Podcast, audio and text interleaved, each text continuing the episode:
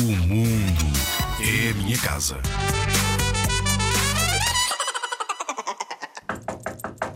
Quem é? De certeza que já ouviste este som e esta pergunta centenas de vezes. Sempre que queremos entrar em algum sítio, devemos bater à porta. Não, não tens de bater à porta para entrar na piscina. Duh! Mas eu vou dar-te alguns exemplos de situações em que deves mesmo bater à porta antes de entrares. Por uma questão de respeito pelas outras pessoas ou para não invadires a privacidade de alguém.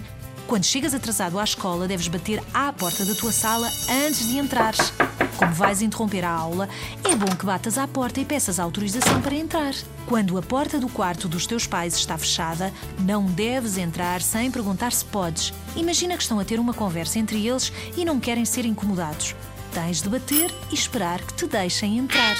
Quando vais ao médico e é a tua vez, deves bater à porta do consultório antes de entrares. É uma regra de boa educação. Vamos fazer um jogo. Eu dou-te exemplos e tu pensas se deves ou não bater à porta. Quando queres ir à casa de banho e a porta está fechada, não sabes se lá está a gente, o que fazes? Entras de repente ou bates à porta? Claro, bates à porta. Quando queres entrar no teu próprio quarto, mas a porta está fechada, entras ou bates? Pois claro, entras, é o teu quarto, podes entrar sempre que quiseres.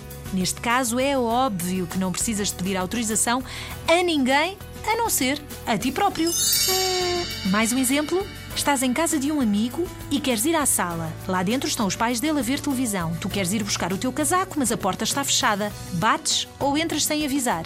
Hum, estás a ficar bom nisto. Bates à porta, claro.